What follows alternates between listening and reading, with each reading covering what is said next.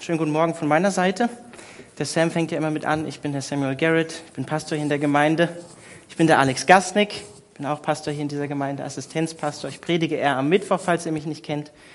Ähm, und darf heute oder habt die Ehre, heute was über Gottes Gnade zu sagen. Wir sind ja in der Serie 500 Jahre Reformation. Und weil ich weiß, ich bin müde, heute Morgen, vielleicht geht es euch ähnlich bei dem Wetter, vielleicht auch nach der Woche, ähm, es ist ganz gut, mit Gebet zu beginnen und Gott darum zu bitten, dass er gnädig ist und zu uns spricht heute Morgen. Jesus, wir danken dir, dass wir hier sein können heute Morgen, dass du gegenwärtig bist, dass du verheißen hast, dass du hier bist, da wo zwei oder drei in deinem Namen sind, Herr. Und wir sind hier in deinem Namen und Heiliger Geist, wir möchten dich darum bitten, dass du heute Morgen verherrlicht wirst, dass dein Name groß gemacht wird und dass du an unseren Herzen arbeitest. Durch die Kraft, die in dir ist und die in uns wirkt und die uns verändern kann. Und Herr, ich möchte dich darum bitten, dass du unsere Ohren aufmachst und unsere Herzen weit machst, unsere, unseren Verstand öffnest, damit wir die gute Nachricht neu in unser Herz fallen lassen können. Und dafür brauchen wir wirklich auch deine Gnade dass du uns unser Herz öffnest, immer wieder neu, unseren Verstand öffnest, immer wieder neu, damit wir deine Liebe empfangen können und aufnehmen können. Ich möchte dich darum bitten, dass du den Boden, auf den dein Wort fällt, weich machst, dass die Samen, die fallen, einfach gut in die Erde fallen und aufgehen können. Und ich bitte dich auch jetzt schon um Bewahrung, wenn wir in die nächste Woche gehen, von dem, was wir heute hören, dass ähm, dass wir vergessen, schnell vergessen, was du für uns getan hast in deiner Gnade für uns. Amen. Was ist bisher geschehen? Wir hatten bisher in der Serie 500 Jahre Reformation Sola Scriptura als Thema, allein die Schrift. Allein die Schrift ist die Grundlage, auf der die Kirche steht und aus der wir lehren, aus der wir unsere Theologie ziehen, unsere Lehre über Gott. Maßstab für alles in der Kirche. Das hat die Reformation neu entdeckt bzw. wieder darauf hingewiesen. Dann hatten wir sola fide, allein der Glauben, allein durch Glauben besteht die Möglichkeit für uns als Menschen, gerecht zu werden, Rechtfertigung zu erlangen im Glauben. Und dann hatten wir am Dienstag jetzt, am 31.10., Dienstagabend einen Sondergottesdienst, wo wir uns an äh, den 500-jährigen Tag der Reformation daran erinnert haben, dass mit Martin Luther und seinem Thesenschlag, den 95 Thesen an die Schlosskirche in Wittenberg, die, die Reformation begonnen hat. Und wir haben uns daran erinnert, oder Sam hat einen Teil gemacht, ich ermutige euch, das auch nochmal anzuhören, auf Deutsch und auf Englisch, ähm, ist online, ähm, warum die Reformation noch heute wichtig ist, warum wir das machen, warum wir diese Serie überhaupt machen und warum Reformation in Zukunft auch wichtig ist und immer wieder wichtig ist für uns als Christen, ganz persönlich und für uns als Kirche, als Kirche weltweit, aber für uns auch als Calvary Chapel, dass wir immer wieder Veränderung und Reformation ähm, brauchen, uns immer wieder auf Gott ausrichten müssen. Und ich selber war sehr bewegt vor ein paar Monaten, als ähm, die Familie ähm, aus Hongkong, ne, Ivi und Wayib und Noel hier ein Zeugnis gegeben haben über unser geistliches Erbe, was wir hier in Deutschland haben. Und es hat mich selber schon auch überführt, weil ich muss ehrlich gesagt sagen, ich bin zwar evangelisch aufgewachsen, habe mich dann bekehrt in einer Freikirche, aber dieses Erbe, ich habe auch Theologie studiert an einer freien theologischen Hochschule, aber dieses Erbe zu schätzen, was vor 500 Jahren passiert ist, das tun wir manchmal viel zu wenig in unseren Freikirchen, obwohl wir eigentlich auch eine Frucht der Reformation sind, wenn wir ganz ehrlich sind. Und heute ist das Thema Sola Gratia, allein durch die Gnade, allein die Gnade oder allein durch Gnade. Und Luther hatte diese Lebensfrage, Sam hat das auch schon aufgegriffen, wie bekomme ich einen gnädigen Gott? Ich weiß nicht, wie es dir geht, wenn du diese Frage hörst. Vielleicht hört sie sich für dich ein bisschen komisch an. Wie bekomme ich einen gnädigen Gott? So nach dem Motto, ähm, wie kann ich Gott dazu ähm, bewegen ähm, oder ihn so machen, dass er mir gefällt, ähm, dass er zwar vielleicht nicht der Realität entspricht und wirklich gnädig ist, aber dass ich so damit zufrieden sein kann, dass er in meinen Gedanken zum Beispiel gnädig ist, weil ich mir meinen Gott so gemacht habe. So meint Luther das natürlich nicht. Wir können Gott natürlich nicht äh, in unserem Kopf oder indem wir die Schrift irgendwie vielleicht verdrehen oder so, dann gnädig machen, obwohl das in der Realität eigentlich vielleicht gar nicht wäre. So meint Luther diese Frage nicht, sondern er meint diese Frage im Sinne von, wie kann ich Gott eigentlich zufriedenstellen? Wie kann ich diesen heiligen Gott, der gerecht ist, dazu bewegen, dass er mir gnädig ist? Das meint er damit. Wie entgehe ich seiner gerechten Strafe, die ich eigentlich verdient habe? Und dem war sich Luther sehr wohl bewusst, dass da ein heiliger Gott ist. Und ihn hat diese Frage rumgetrieben, wie, wie ist er mir gnädig? Wie kann er mir gnädig sein? Die Leute damals waren davon bewegt und berührt und hatten auch Angst vor diesem heiligen Gott. Heutzutage fehlt uns manchmal eher die Ehrfurcht vor Gott. Aber Luther hatte diese Frage, die ihn bewegt hat, verständlich zu seiner Zeit. Und ich möchte euch, bevor wir jetzt in dieses Thema Gnade gehen, einfach auch noch am Anfang schon gleich mitgeben, Gott war schon immer gnädig. Gott ist nicht erst gnädig geworden mit dem Neuen Testament oder mit dem Kommen von Jesus Christus oder mit der Reformation später, sondern Gott war schon immer gnädig und Gott schenkt allen Menschen, ob Christen oder nicht, seine allgemeine Gnade. Dass du heute Morgen hier bist, dass du atmest, dass du was anzuziehen hast, dass du ein Dach über dem Kopf hast, das ist alles Gnade. Und auch die Leute da draußen, die nicht an Jesus glauben oder an einen Gott glauben, erfahren diese allgemeine Gnade. Gott hätte diese Welt auch sofort zerstören können in seiner Gerechtigkeit. Aber er ist langmütig, demütig, will, dass viele Menschen ihn erkennen und gerettet werden. Das ist die allgemeine Gnade, die Gott allen schenkt. Und ich glaube, wenn wir uns jetzt mit dem Thema Gnade beschäftigen, gibt es nichts Besseres oder nichts Sinnvolleres im Sinne von Sola Scriptura, uns einen Text aus der Schrift anzuschauen. Und ich weiß, wir machen das nicht oft und manche von euch denken da vielleicht komisch drüber, aber ich würde euch bitten, zur Lesung von Gottes Wort heute aufzustehen und gut zuzuhören.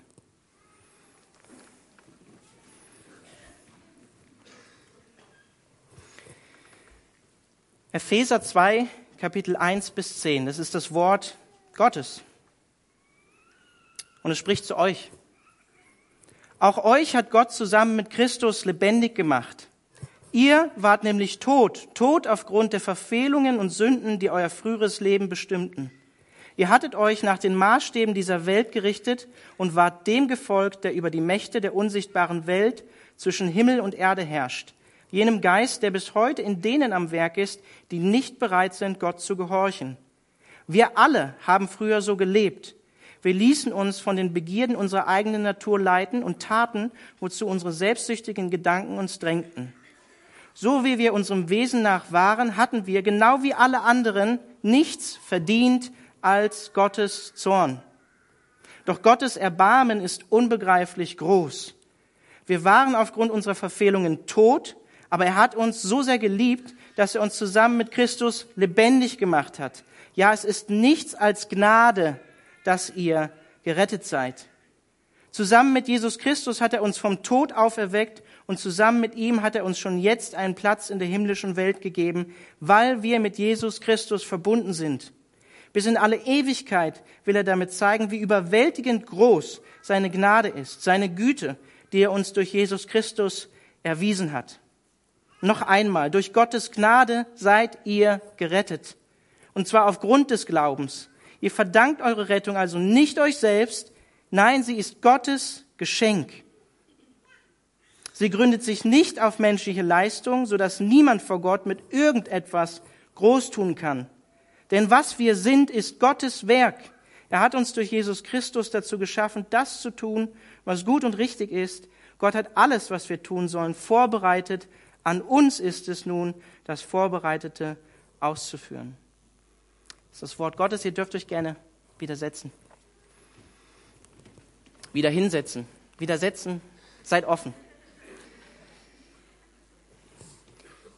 Der erste Punkt, der deutlich wird aus dem, was Paulus hier schreibt, in den ersten drei Versen von Kapitel 2 ist, wir als Menschen sind hoffnungslos verloren.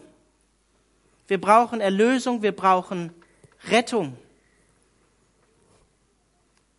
Wenn wir von Gnade allein sprechen, dann müssen wir verstehen, wie wichtig Gottes Gnade ist für uns als Menschen. Wir müssen verstehen, was Paulus uns hier eigentlich sagt. Ohne Christus, sagt er, sind wir geistlich tot, nicht lebendig. Wir standen unter der Macht der Welt, hat er gesagt, unter der Macht des Teufels, unter unserer eigenen sündhaften Natur versklavt, unter unserem Fleisch. Und deshalb standen wir, sagt er am Ende von Vers 3, natürlicherweise wie alle anderen Menschen auch unter Gottes Zorn. Und wir sprechen nicht gerne davon, aber Paulus schreibt hier davon, dass wir Kinder des Zorns waren. Ganz eindeutig. Ohne Christus ist ein Mensch geistlich tot. Deswegen sagt Jesus in Johannes 3, wir müssen von neuem geboren werden. Oder am Anfang vom Johannesevangelium, er gab denen das Recht, Kinder Gottes zu werden, die von neuem von Gott geboren worden sind.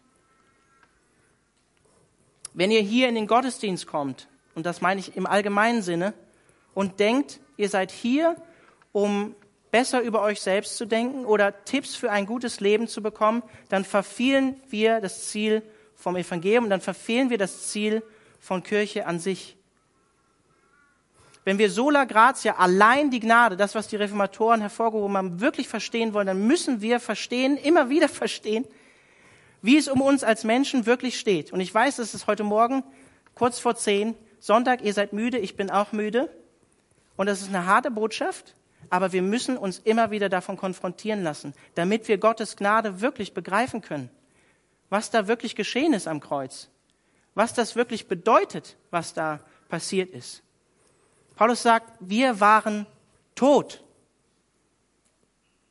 Ich habe das bei einer Predigt im 1. Korinther 15, als es um die Auferstehung ging und auch den, um den Tod Jesus gesagt, wir waren wirklich tot. Jesus war auch tot, tot. Er war wirklich tot und wir waren geistlich wirklich tot. Und ich weiß nicht, wie es dir geht, aber ich habe noch keinen toten Menschen aus seiner eigenen Kraft zu neuem Leben auferstehen sehen. Sondern so wie Jesus zu Lazarus spricht, komm aus dem Grab hervor, aus dieser Kraft müssen wir geistlich als Menschen von Gott neu geboren werden. Sonst können wir das Reich Gottes nicht wahrnehmen, nicht sehen, wie Jesus selbst in Johannes 3 sagt. Wir können uns nicht selber retten, sagt Paulus damit. Und ich habe es am Anfang schon angedeutet, damals waren sich die Menschen bewusst, dass sie nicht gut sind. Und die Kirche hat auch alles dafür getan. Es gab eine Kirche, beziehungsweise gab es auch noch die orthodoxe Kirche, aber bei uns gab es im Westen die eine römische katholische Kirche, die hat alles dafür getan, dass wir Angst vor Gott haben. Gott, gute Frucht davon war, dass wir Gott oder viele Menschen Gott natürlich auch ernst genommen haben. Aber Luther ist auch daran verzweifelt. Er hat Gott gehasst für das, wie er ihn gesehen hat oder wie er ihm präsentiert wurde. Und erst durch die Schrift ist er zu der Erkenntnis gekommen, wie Gott eigentlich ist und wie Gott eigentlich durch Christus zu uns als Menschen steht. Und ich glaube, wir müssen heute Morgen ehrlich sein. Ich selber muss ehrlich sein, als jemand, der schon seitdem er 16 ist, jetzt Christ ist und an Jesus glaubt. Je länger wir Christen sind, desto schwieriger fällt uns das oft mit der Gnade Gottes, oder? Wir denken nach einer gewissen Zeit, ja eigentlich, der Alex Gasnick, der ist doch eigentlich ein ganz cooler Typ. Mit dem hat Gott doch eigentlich einen ganz guten Fang gemacht, mit dem Alex Gasnick. Könnt ihr natürlich auch auf euch selbst beziehen. So schlecht ist er doch gar nicht. Also Gott kann doch eigentlich ganz froh sein, dass er mich hat. Aber ich möchte uns heute Morgen an Folgendes erinnern. Wir sind nicht besser, in keinster Weise besser als die Menschen, die draußen sind und nicht an Jesus Christus glauben. Wir sitzen alle nur hier, weil wir Gottes Gnade erfahren haben in unserem Leben. Ich hoffe, du hast sie erfahren. Und wenn nicht, dann ist mein Gebet und mein Wunsch, dass du sie heute neu erfährst oder das erste Mal erfährst. In den Versen 4 und 7 macht Paulus uns dann deutlich, wir brauchen einen gnädigen Erlöser und wir werden lebendig durch Christus allein. Das ist unsere Hoffnung bei all der Schwere in den ersten drei Versen. Und im Griechischen, in Vers 4, wird es durch drei kleine Worte eingeleitet. Ho de Theos, aber Gott. Diese zwei Worte im Deutschen so wichtig. Hoffnungslos verloren, aber Gott Aber Gott hat uns lebendig gemacht durch Christus und uns in die himmlische Welt versetzt. Und weil wir tot sind geistlich, brauchen wir ihn. Aber Gott, wir müssen von Gott von neuem geboren werden. Neues geistliches Leben ist nicht in uns, sondern kommt von außen, von Gottes Geist. Er muss uns mit Christus lebendig machen. Das ist Gottes Initiative aufgrund seiner Gnade. Gottes Gnade kommt von außen zu uns als Menschen. Und da ist nichts in uns als Menschen, nichts, was wir tun könnten, um Gott dazu zu bewegen, dass er uns gnädig ist. Es ist allein aufgrund seiner souveränen Gnade. Gott greift ein und handelt. Er sendet seinen Sohn zu uns, zu uns Menschen. Er kommt zu uns, er kommt zu dir. Er kommt durch den Heiligen Geist zu dir. Gottes Gnade wird aktiv durch Jesus Christus, indem er ihn sendet, indem er hier lebt, indem er den Tod stirbt, indem er aufersteht, indem er in den Himmel fährt. Alles, was Gott durch Christus getan hat, wird uns zugesprochen in der Gnade Gottes. Und das heißt, Erlösung und Gnade ist in einer Person verankert. In einer Person und die heißt Jesus Christus. So wie Johannes im Evangelium, äh, in seinem Evangelium sagt, im ersten Kapitel, Gnade und Wahrheit sind durch Jesus Christus zu uns gekommen. Das Gesetz wurde durch Mose gegeben, ich, einer meiner Lieblingsverse in der Bibel, ihr mögt andere haben. Das Gesetz ist durch Mose gegeben worden und Gnade und Wahrheit sind durch Jesus Christus zu uns gekommen. Aus seiner, er sagt auch vorher, aus ihm haben wir Gnade um Gnade immer wieder empfangen, sagt er. Jesus Christus ist derjenige, der diese Welt jetzt gerade erhält in seinen Elementen. Und das ist reine Gnade. Reine Gnade, dass auch die Menschen da draußen in dieser Welt körperlich erhalten werden durch Jesus Christus. Gottes Gnade ist erschienen in Jesus und sichtbar geworden in ihm. Und ich muss das hier ganz klar sagen, in der römisch-katholischen Kirche ähm, ist Maria, die Mutter Gottes, die wir auch als Mutter Gottes sehen, Mittlerin zwischen Christus und der Gnade zu den Menschen. Nicht direkt die Mittlerin, die die Gnade vermittelt, aber Christus gibt natürlich die Gnade, aber wir können zu Maria beten. Dahinter steht vielleicht ein guter Gedanke, nämlich der Respekt vor Jesus Christus als heiliger Sohn Gottes. Aber Gnade ist ausschließlich in Christus. Und es gibt nur einen Mittler, sagt Gottes Wort in 1 Timotheus 2, Jesus Christus. Ein Mittler zwischen Gott und Menschen und das ist Jesus. Keine Heiligen, keine Maria, kein Papst, Jesus Christus allein. Kommen wir nächste Woche auch zu. Solus Christus. Maria sei sündlos gewesen nach katholischem Verständnis, in den Himmel aufgefahren und es sei gut und richtig, zu ihr zu beten. Könnte sie ein gutes Wort vor Jesus für uns einlegen oder andere Heilige auch. Aber so ist es nicht. Es ist Christus allein. Und rettende Gnade, Gnade ist auch nicht nach römischem katholischem Verständnis ausschließlich in der Organisation römisch-katholische Kirche zu finden. Nach ihrem Verständnis ist Gnade nur vermittelbar durch diese eine wahre Kirche. Sie ist aber ausschließlich in Jesus Christus zu finden. Da sind die Reformatoren wieder drauf gekommen, aufgrund der Schrift. Sie ist an eine Person gebunden, an Jesus. Und deshalb ist die gute Nachricht heute Morgen auch, es gibt die Möglichkeit, Gnade zu empfangen und Erlösung zu bekommen außerhalb der römisch-katholischen Kirche, weil sie ist in Jesus, in Jesus allein.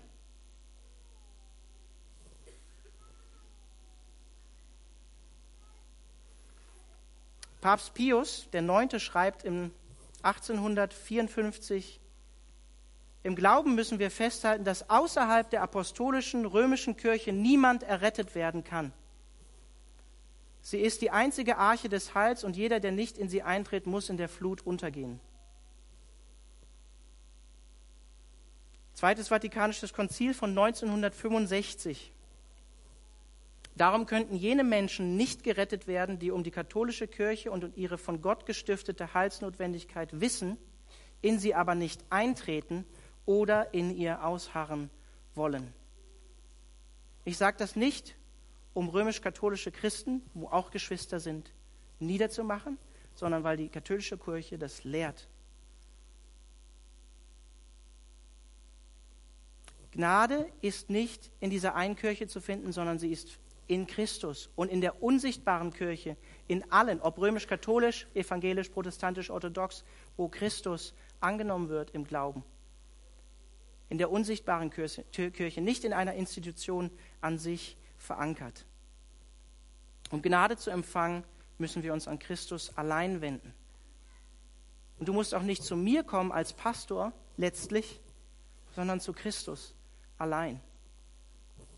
Auch wenn wir gleich nach der Predigt Gebet anbieten werden, um Gnade zu empfangen, um, Gott, um zu Gott zu beten. Es geht nicht darum, dass ihr zu irgendeiner heiligeren Person kommt, sondern dass ihr zu Christus kommt. Und es tut gut, das mit einer anderen Person auch zu tun, auch zu machen, gemeinsam eins zu werden im Gebet vor Gott. Und dann sagt Paulus uns in den letzten drei Versen, die wir gelesen haben, wie wir Gottes Gnade empfangen. Im Glauben an Jesus Christus ist ein Geschenk aufgrund der Gnade, die in Jesus vermittelt wird. Und das Tolle daran ist, niemand ist von dieser Gnade ausgeschlossen, weil sie nicht auf dem beruht, was wir leisten, was wir Gott geben könnten aufgrund unserer Werke, sondern auf der Grundlage von dem, was Christus getan hat für uns. Erlösung ist ein Geschenk Gottes. Erlösung ist ein Geschenk, ein freies Geschenk Gottes. Wir können uns Erlösung nicht verdienen. Deshalb schreibt Paulus in Römer 3, denn alle haben gesündigt ab Vers 23 und in ihrem Leben kommt Gottes Herrlichkeit nicht mehr zum Ausdruck. Und dass sie für gerecht erklärt werden, beruht auf seiner Gnade es ist sein freies Geschenk aufgrund der Erlösung durch Jesus Christus. Freies Geschenk beruht auf seiner Gnade, allein durch Jesus Christus. Paulus und Luther sind sich dem wieder bewusst geworden, dass Gottes Gerechtigkeit aus Gnade kommt. Und wir können nicht an unserem Heil mitwirken. Es ist vollbracht. Lass mich nochmal Verse 8 und 9 lesen aus Epheser. Durch Gottes Gnade seid ihr gerettet, und zwar aufgrund des Glaubens. Ihr verdankt eure Rettung also nicht euch selbst. Nein, sie ist Gottes Geschenk.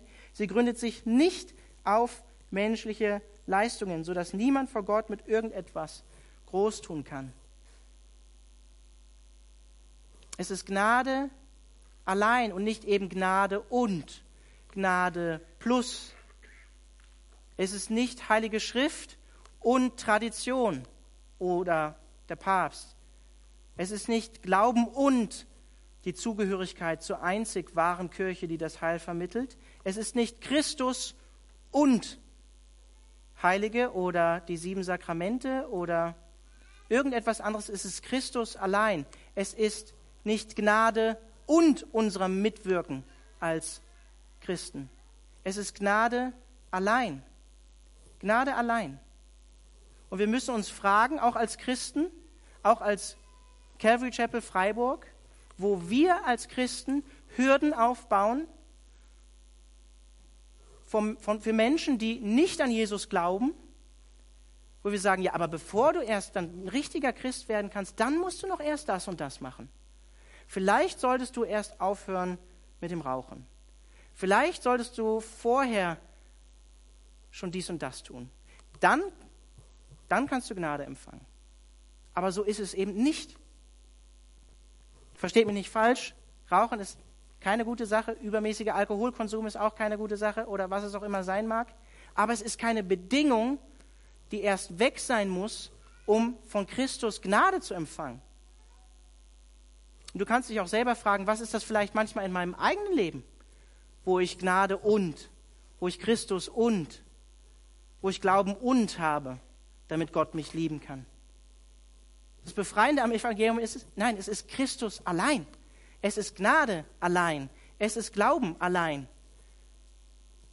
Das ist doch genau das, was uns so auf die Knie bringt und uns weinen lässt, wenn wir, je nachdem, wie du deine Bekehrung erlebt hast, vielleicht war es so ein Prozess, bei mir war es von heute auf morgen, wenn wir das begreifen und erfahren, dann wissen wir und merken wir, das ist nichts in uns. Und es ist Gnade allein, dass ich zum Glauben gekommen bin. Wer bin ich denn von den ganzen Menschen in dieser Welt, dass ich Christus kennenlernen darf? Wo Jesus sagt, der Weg ist breit, der in die Verdammnis führt, und schmal, der zum Leben führt. Ich kann nur sagen, danke Gott, dass ich zu dir gehöre. Danke Gott.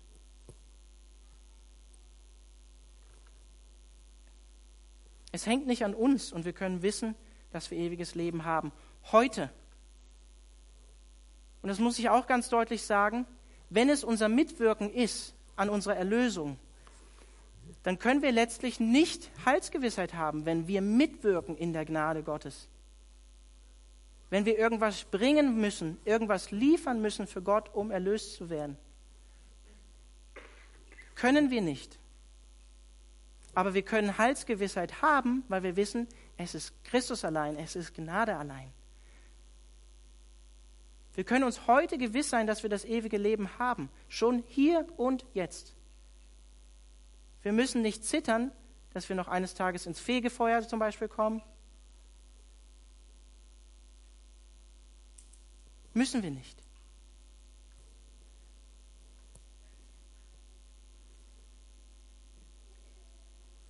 Was bewirkt Gottes Gnade? Und da bin ich ganz bei Johannes Calvin, auch wenn ich kein Calvinist bin. Gottes Gnade bewirkt Heilsgewissheit, wie ich eben gerade gesagt habe, Gewissheit, Demut und Dankbarkeit vor Gott. Heilsgewissheit, weil wir wissen, unsere Erlösung ist ein Geschenk Gottes. Empfangen im Glauben hängt nicht an mir, sondern an Christus. Demut, weil wir wie Paulus in den letzten Versen schreibt, uns überhaupt nicht groß tun können, weil es ein Geschenk Gottes ist. Gnade allein. Gibt keinen Grund, stolz zu sein oder stolz zu werden, aufgrund dessen, was wir haben. Deswegen sagt Paulus auch, durch Gnade bin ich, was ich bin. Oder in 1. Korinther 4, warum sind wir oder warum seid ihr überheblich, liebe Korinther? Ist nicht alles, was ihr bekommen habt, eigentlich ein Geschenk Gottes? Und weil wir wissen, dass es alles Gnade in unserem Leben ist, bewahrt uns das davor, stolz und selbstgerecht zu werden, wie wir es leider häufig werden, je länger wir Christen sind. Vielleicht führt es uns aber auch in die andere Richtung, je länger wir Christen werden. Wir werden immer demütiger. Wenn das so ist, ist das auch eine gute Sache.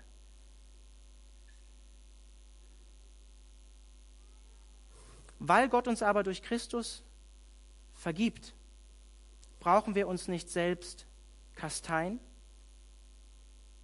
irgendetwas wieder gut machen vor Gott? Nach Rom reisen zum Beispiel auch, um einen Ablass zu erhalten? Wir brauchen nicht betrübt sein oder verzweifeln.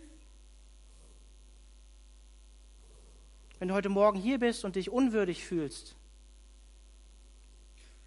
dann kann ich dir sagen, ja und Amen. So ist es. Bei allen Menschen. Alle Menschen sind unwürdig. Aber so wie Paulus sagt, durch Gottes Gnade sind wir, was wir sind.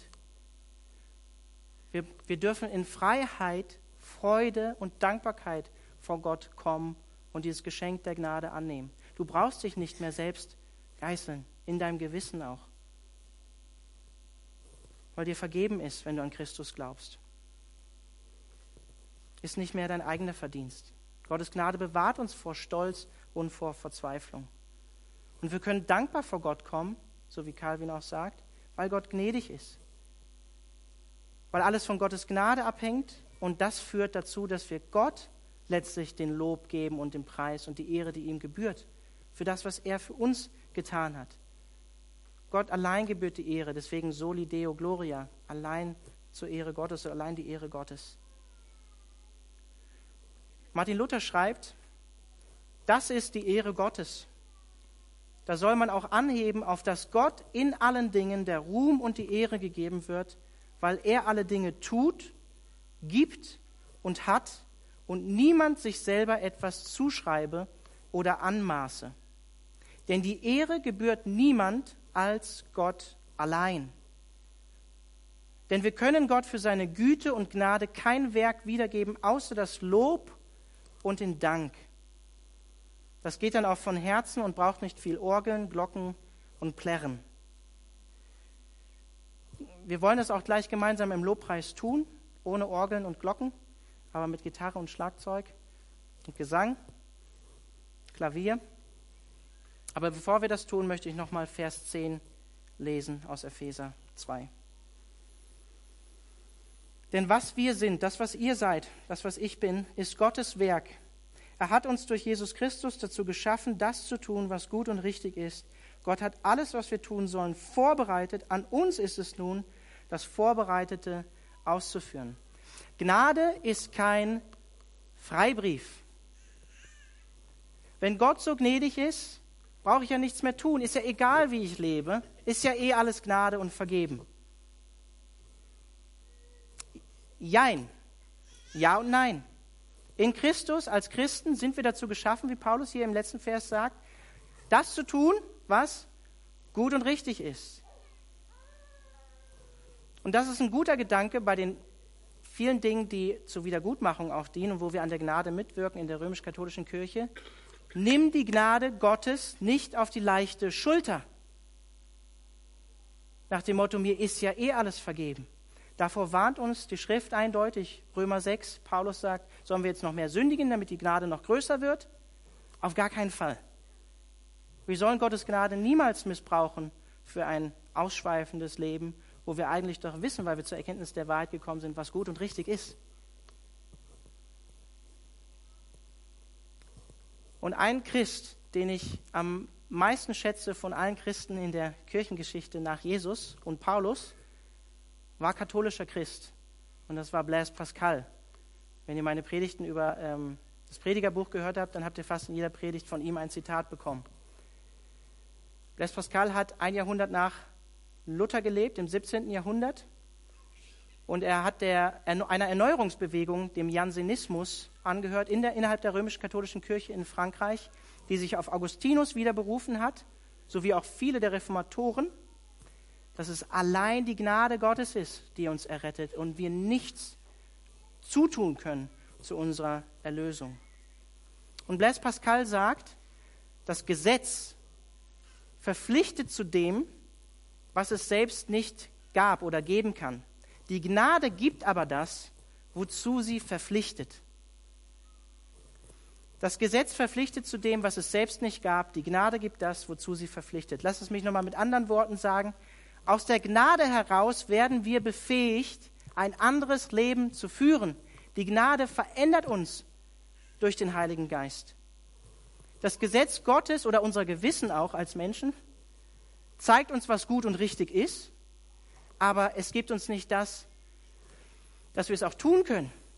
Im Gegenteil, Paulus sagt im Römerbrief, äh, durch das Gesetz erkennen wir, wie groß unsere Sünde sind, ist und wie sehr wir verloren sind als Menschen. Aber Pascal sagt, die Gnade Gottes, und damit stimmt er eindeutig mit dem Neuen Testament überein, gibt uns das, was wir brauchen, um ein gottgefälliges Leben zu leben. Um Gottes Maßstäben entsprechen zu können. Niemals vollkommen sündlos. Nicht, dass ihr mich falsch versteht. Gottes Gnade spricht zu dir, du bist in Ordnung, wie du bist, aber ich liebe dich noch viel mehr. Ich möchte dich nicht so lassen, wie du bist. Ich will dich verändern.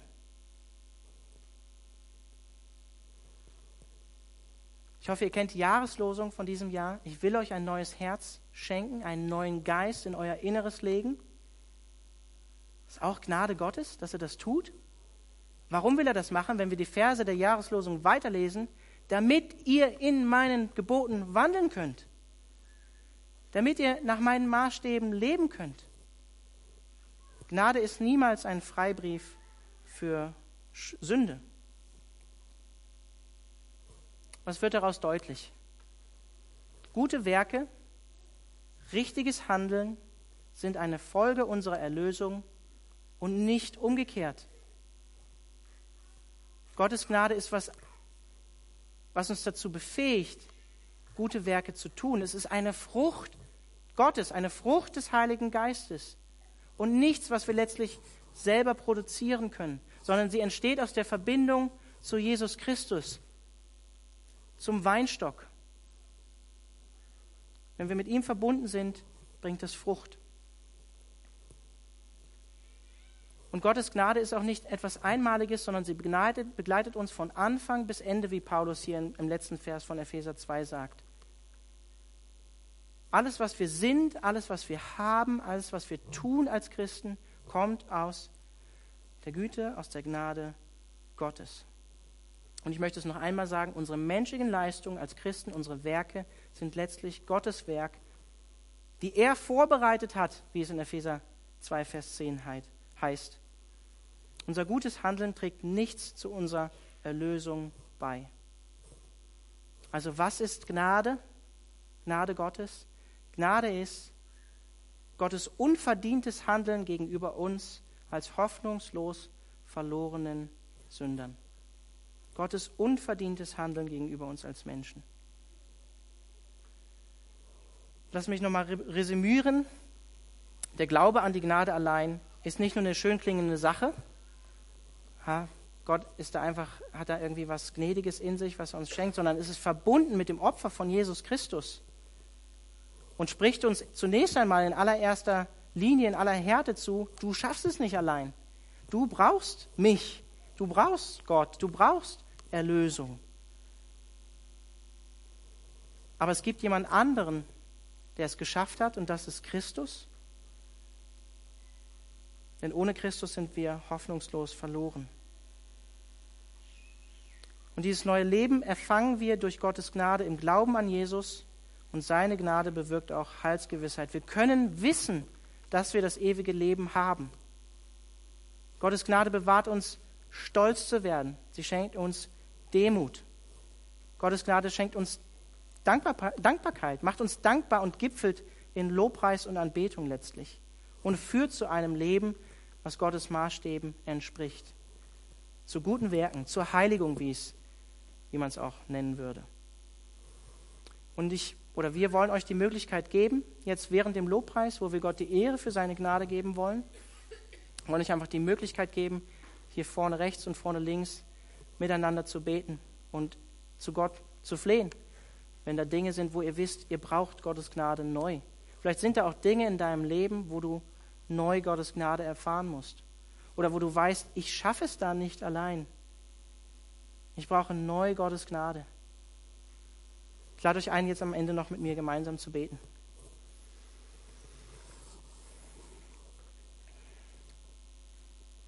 Herr, ich danke dir dafür, dass es in dem Lied von John Newton heißt Amazing Grace.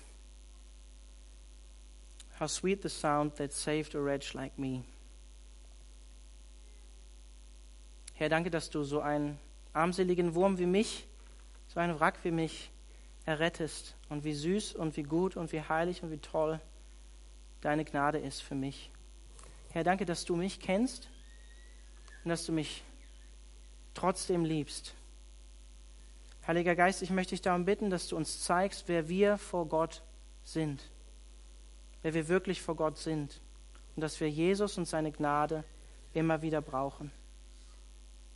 Heiliger Geist, ich möchte dich darum bitten, dass du uns überführst und zeigst, neu zeigst, dass wir ohne dich hoffnungslos verloren sind. Herr, ich bete darum, dass du uns neu deine Gnade schenkst und uns hilfst, sie mit offenen Armen anzunehmen, zu empfangen.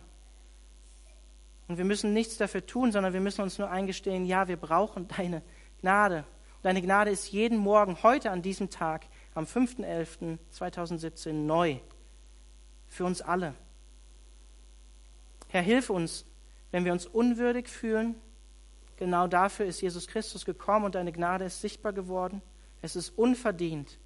Und die Strafe lag auf dir, Jesus. Wir müssen uns nicht mehr selbst kasteien. Es ist eine befreiende Botschaft. Herr, und ich bete darum, dass du uns hilfst, durch die Kraft von deinem Heiligen Geist in der Identität zu leben, die du uns in Christus geschenkt hast, die du uns durch den Heiligen Geist geschenkt hast dass ein Heiliger Geist in Kraft in uns wirkt, dass unser Leben gute Früchte hervorbringt. Herr, und wir alle müssen bekennen, unser Leben bringt nicht die Früchte hervor, die es hervorbringen sollte. Herr, und wir bitten dich, Hilf du uns, in dieser Identität zu leben. Schenk du uns deine Kraft, durch deinen Heiligen Geist das zu tun. Und Herr, ich bete auch dagegen, wo wir deine Gnade auf die leichte Schulter nehmen, immer wieder. Hilf du uns da einfach neu zu erkennen, was es dich gekostet hat am Kreuz.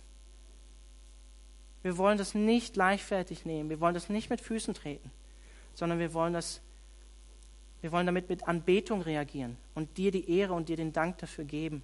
Auf die Knie fallen und dir sagen, danke Herr, dass du so, so gnädig zu uns bist, dass du uns so sehr liebst, dass du deinen eigenen Sohn nicht für uns geschont hast. Und Herr, ich bete darum, dass du mir hilfst, dass du uns als Christen hilfst, Christen zu sein, die, die Gottes Gnade widerspiegeln in ihrem Leben. Und ich bete darum, dass du uns hier die Calvary Chapel Freiburg zu einer Gemeinde und zu einer Kirche, zu einer Gemeinschaft machst, die gnädig miteinander umgeht, die Gottes Gnade und Gottes Liebe widerspiegelt. Und Herr, vergib du uns, vergib du mir, wo, wo das nicht so ist. Lass das ein Ort sein, an dem jeder kommen kann, ohne irgendeine Bedingung zu erfüllen, sondern frei Gottes Gnade empfangen kann. In Jesu Namen. Amen.